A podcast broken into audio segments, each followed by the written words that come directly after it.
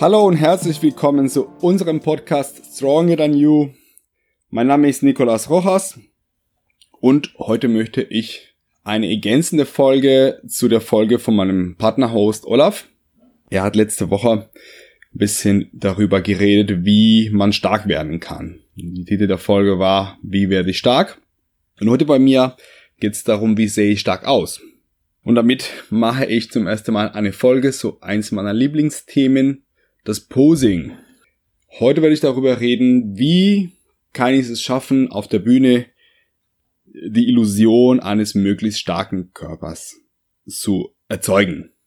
Und zwar, wir haben im Bodybuilding den Widerspruch, auf der einen Seite haben wir durch monatelange Diät unser Körper sehr viel verausgabt. Wir sind auf der Bühne normalerweise nicht unbedingt in der besten Verfassung fühlen uns relativ schwach, müde und Alltagsaktivitäten wie Treppensteigen fühlen sich schon verhältnismäßig schwer an. Meistens. Es gibt Ausnahmen, aber meistens sind wir schon sehr ausgelaugt. Das will aber auf der Bühne keiner sehen. Man will starke Körper, strahlende Athleten, stilvoll, stilvolles Posing und kein Mensch interessiert sich dafür, wie stark ich bin oder auch nicht. Aber ich muss versuchen, genau dieses Bild zu erzeugen, halt möglichst stark dazustehen.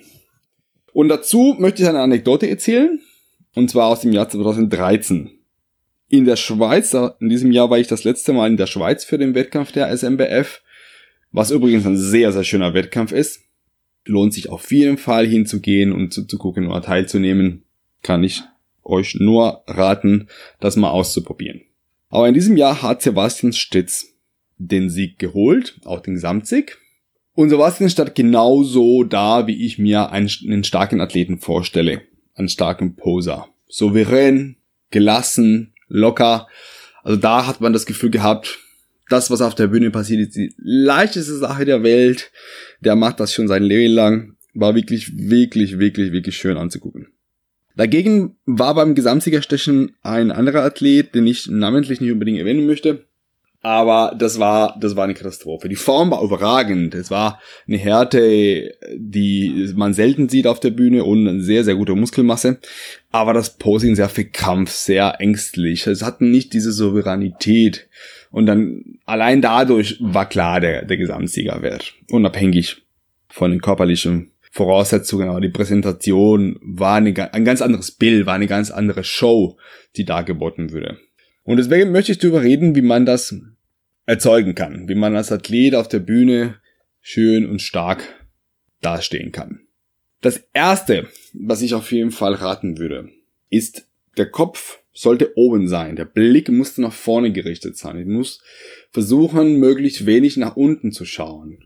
Sobald ich den Blick senke, wirklich unsicher. Irgendwie suche ich, was ich überhaupt machen soll, wo ich stehen soll. Und deswegen würde ich jedem empfehlen, sobald ihr die Bühne betritt, Kopf nach oben, Blick Richtung Publikum, versucht den Blickkontakt zu erzeugen, zu herzustellen und zu behalten, solange die Pose das natürlich ermöglicht. Bei einer Rückenpose kann ich das natürlich nicht machen, aber dann, sobald ich mich wieder umdrehe, suche ich wieder den Kontakt. Das ist, was in der Tierwelt als Drohstan nennen würde. Wir wollen ja nicht bedrohlich aussehen, aber wir wollen selbstsicher und in gewisser Weise stark aussehen. Von daher ist dieses Starren, dieses, diese Blickkontakt beibehalten, genau das. Wir wollen Zuversicht ausstrahlen und das so nebenbei so eine ganz kleine Note von halt, ja, leg dich nicht mit mir an. Ich weiß, was ich tue und ich mache dich jetzt fertig. Das sollte auf jeden Fall vorhanden sein. Was man sehr häufig sieht beim Posing auf der Bühne ist, dass die Athleten, sobald sie die Füße irgendwie bewegen müssen, gucken sie nach unten und schauen, wohin sie die Füße stellen sollen. Und dann tapsen sie hin und her und verschieben die Füße so ein kleines bisschen nach links, nach rechts, nach vorne, nach hinten. Letztendlich ist es egal, wo ich den Fuß stelle. Ob mein Fuß zwei Zentimeter weiter links oder weiter rechts oder vor oder hinter steht, spielt eigentlich überhaupt keine Rolle. Ich stelle den Fuß einfach irgendwo hin. Und das können die Füße von alleine. Dafür brauchen die keinen Sichtkontakt mit dem Boden. Das heißt, lasst den Blick oben und versucht den Kopf möglichst wenig zu senken. Das würde ich auf jeden Fall schon mal empfehlen. Und damit ist schon sehr, sehr viel gewonnen. Weil wenn ich meinen Kopf oben halte, neige ich dazu, meine gesamte Haltung dann oben zu behalten. immer oben bleiben, immer groß machen, immer selbstsicher ausstrahlen. Und damit können wir zum nächsten Punkt. Wenn ich natürlich mein Gesicht immer nach vorne richte und immer Blickkontakt suche, muss ich meine Mimik unter Kontrolle halten. Keine Fratzen ziehen. Kein, keine verspannte Gesichtszüge. Dass man das Gefühl hat, es ist leicht, es ist locker. Und dazu gehört eine Körperspannung, aber das Gesicht sollte ruhig sein. Kann ein bisschen aggressiver sein, kann ein bisschen lustiger sein, ein bisschen freundlicher sein. Das muss jeder für sich entscheiden. Welche, welche Rolle oder welcher emotionaler Zustand möchte ich gerade darstellen. Aber diese Kontrolle der Mimik, unabhängig von der Körperspannung, sollte vorhanden sein. Wir reden die ganze Zeit über Mind-Muscle-Connection im Training und im Muskelspüren und so weiter. Und dann sieht man Athleten auf der Bühne, die kommen rein, die fangen an anzuspannen, können aber das nicht differenzieren. Die sind einfach nicht in der Lage, ihren Körper anzuspannen, ohne dass das Gesicht völlig außer Kontrolle gerät. Und je mehr die anspannen, desto mehr verkrampft sich das Gesicht und desto ängstlicher wirkt ein Athlet auf der Bühne. Und diese, dieser kraftvolle Ausdruck geht dadurch verloren. Das bedeutet, wenn ich übe, beim Posing-Training sollte ich üben, ruhig zu bleiben, meine Gesichtszüge unter Kontrolle zu behalten. Ein entspanntes Gesicht, ein freundliches Lächeln, geschlossene, sichere Lippen. Das war übrigens eher sogar die, die Pose vom Sebastian damals in der Schweiz, war genau eher diesen Stil. Einfach leicht geschlossene Lippen, sehr sicher, ein Hauch von Arroganz mit reingespielt und so sah der wirklich aus wie der König von England. Also das war wirklich souverän. Es muss nicht immer das Lächeln sein, kann es aber auch. Es kann auch ein Lächeln sein, was natürlich nochmal vielleicht ein paar Sympathiepunkte bringt. Das nehmen die meisten Zuschauer als angenehm wahr, wenn ein Athlet auf der Bühne Spaß Ausdruck und Freundlichkeit ausstrahlt. Wäre auf jeden Fall eine sehr sichere Form, nochmal ein bisschen solider auf der Bühne auszusehen. Das würde ich auf jeden Fall empfehlen. Das nächste, weil man sehr viel zieht zwischen einzelnen Posen, ist, wenn Athleten eine Pose verlassen, dann machen sie und fallen komplett zusammen. Der Kopf geht runter, die Schultern gehen runter, die Körperspannung ist von 100 auf 0 komplett weg. Dann bewegen sie sich. Sagen wir beispielsweise, ihr könnt es ausprobieren. Probiert es einfach für euch zu Hause. Stellt euch einfach gerade da, groß in so eine Grundhaltung, die Knie leicht gebeugt, der Oberkörper aufrecht, den Muskel anspannen, bisschen Armspannung, rein in die Brust, groß machen. Und dann atmen wir auf einmal aus und verlieren komplett die Körperspannung. Und dann fallen wir zusammen in so einen, in so einen Ich hab keinen Bock Look. Das heißt, das musste ich eigentlich vermeiden. Ich weiß, Posing auf der Bühne ist anstrengend. Gerade wenn eine Klasse sehr lange dauert, kann das schon an die Substanz gehen. Aber ganz, ganz wichtig, wenn eine Pose verlassen wird, bleibt man einfach in dieser Position. Bleibt man erstmal oben, reduziert die Körperspannung leicht, aber halt nicht dieses Auspusten. Das heißt, ich gehe von der Anspannung eher leicht ins Ausatmen dann nochmal oder einatmen, je nachdem, was ich gerade mache, aber es sollte nicht laut sein, es sollte kein werden, sondern und dann bleibe ich eher in der Position und gehe sanft in die Bewegung, um die nächste Pose einzunehmen. Also was sollte ein Übergang sein ohne einen Bruch? Weil das deutet wieder Schwäche, Müdigkeit. Ich kann nicht mehr. Ich muss mich komplett wieder sammeln. Ich muss von Null wieder hochfahren, weil ich komplett am Arsch bin. Deswegen würde ich empfehlen, die Pose wird verlassen und man bleibt in eine gewisse Grundhaltung, geht soft in die Bewegung und baut die nächste Pose auch wieder auf. Das wäre das nächste. Damit zusammenhängend und genauso vermeiden, dass ich irgendwann komplett aus der Puste bin, wenn ich auf der Bühne stehe, gebe ich keine 100% Anspannung. Ne, 90 reicht vollkommen und diese 10% Luft dazwischen, die mir übrig bleiben, sind genau die 10%, die ich brauche, um Energie zu behalten, damit ich nicht komplett zusammenbreche, damit ich nicht komplett aus der Körperspannung raus muss, sondern ich kann immer mit diesen 10% Luft die Wechsel anstreben und dann zittere ich auch nicht. Das Zittern ist nicht arg schlimm, es fühlt sich auch immer schlimmer an, als es letztendlich bei den Zuschauern ankommt. Man merkt gar nicht so sehr, dass da so viel, so viel Gezitter ist. Aber das kann schon viel werden. Und je mehr der Athlet zittert und je mehr durch diese übertriebene Körperspannung die Züge verloren gehen, die Atmung nicht mehr unter Kontrolle ist, fällt wieder das ganze Bild in sich zusammen, nach und nach. Beziehungsweise ich bin nicht in der Lage, es wieder aufzubauen, weil ich meine komplette Energie gleich von Sekunde eins daran gebuttert habe. Das heißt, ich lasse mir immer ein bisschen Luft, dass ich das Gefühl habe, ich könnte noch einen Tick mehr anspannen, mache ich es aber nicht. Es ändert optisch auch so gut wie gar nichts an der, an der Pose oder an der, an der Sichtbarkeit der Muskel, wenn ich diese 10% weglasse. Man sieht immer noch genauso aus wie vorher, nur man kann es kontrollieren und auch über eine längere Zeit durchziehen. Genau, das wären schon mal einige Tipps, die man umsetzen kann. Als letztes sind das Ganze nochmal ein bisschen rund zu machen und ein möglichst klares Bild zu transportieren habe mich am Wochenende mit meinem Mann unterhalten und überlegt, was, was ist das, was ein starker Auftritt darstellt. Und er meinte, okay, vom unten als Zuschauer oder vielleicht als Juro möchte ich eine möglichst große Fläche des Athleten sehen. Und man, er hat das verglichen mit so einem V. Ein V macht sich groß, er hat breite Federn hinten, womit er viel, viel größer und eventuell viel bedrohlicher aussieht, als er eigentlich ist. Und er meinte, okay, versuchst dir so vorzustellen, macht eine gerade Linie zwischen die Augen von den Juror und den Athleten.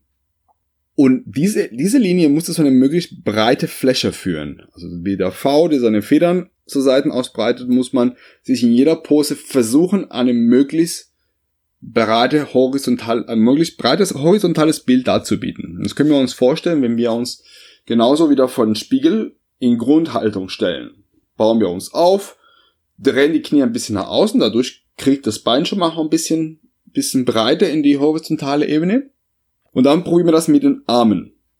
Einfach vor dem Spiegel stehen und dann nehme ich den Arm ganz hoch und richte die Faust Richtung Spiegel. Und das sieht man tatsächlich bei vielen Wettkämpfen, dass man nur noch eine Faust sieht, weil der Arm viel zu hoch ist. Der Arm gehört unten und nach innen gedreht und dadurch kriege ich die ganze Fläche von dem Arm zu sehen wenn wir seitliche Positionen machen, versuchen uns so seitlich zu drehen, dass auch eine möglichst breite Fläche in die Seite entsteht. Und das wäre so, was die Position angeht, unabhängig von der Mimik, von der Atmung, von der Kontrolle, von der Körperkontrolle, wäre genau das, was nochmal ein kleines Extra gibt, damit man wirklich braut, breit und stark aussieht. Das in so die paar, die paar Extras. Und je mehr ich das erreiche, desto mehr kann ich das erzeugen. Beispiel Rücken. Rücken ist auch so ein schwieriges Thema, was das angeht. Weil je mehr ich anspanne, desto mehr gehe ich zu hinten. Also die Rückenmuskulatur zieht ja nach hinten. Wenn ich zum Beispiel eine Doppelbizeps-Pose von hinten mache, kann man auch probieren. Einfach halt die Arme hoch, gehe ich in die Doppelbizeps. Und je mehr ich versuche, meinen Rücken anzuspannen, desto mehr gehe ich zu, zu, zu nach hinten. Meine Arme wandern immer weiter zurück, zurück, zurück. Und mein Rücken klappt zusammen wie so ein Buch. Aber ich möchte, dass mein Rücken möglichst breit aussieht. Ich möchte die Illusion von einem Flügel, ausgebreiteten Flügeln erzeugen. Natürlich nicht verwechseln mit der Angels-Klasse. Da sind die Flügel nur dran geklebt. Wir wollen sie halt anatomisch darstellen. Und dann muss ich halt meine Körperspannung so kontrollieren und mein Bild so gestalten, dass ich möglichst in die Breite auseinandergehe.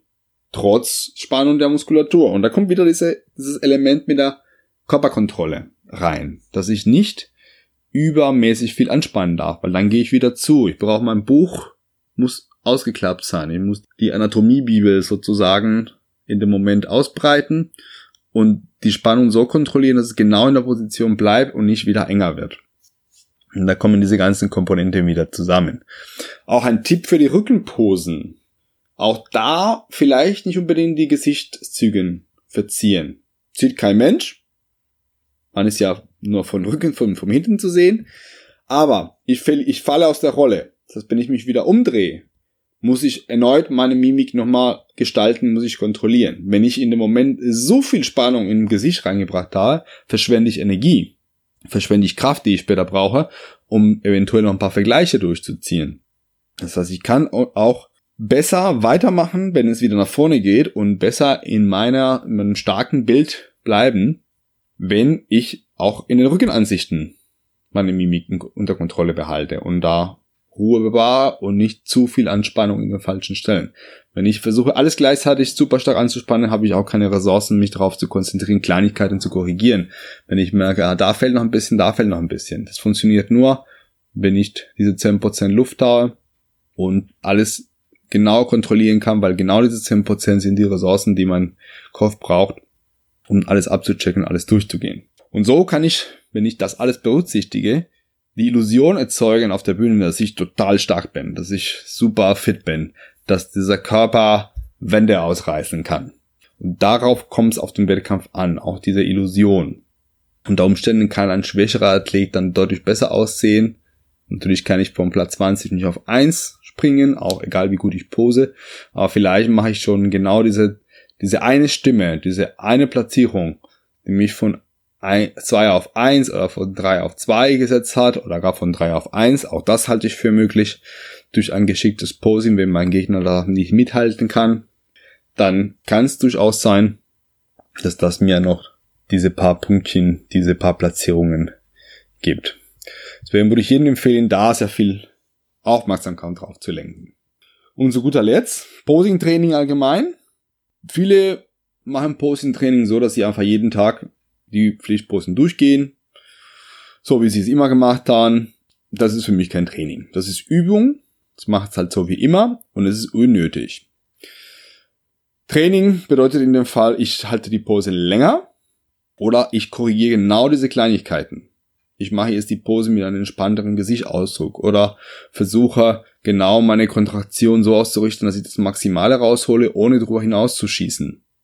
Oder ich versuche mehrere Vergleiche auf einmal hintereinander zu machen, ohne aus der Rolle zu fallen, ohne runter zu gucken.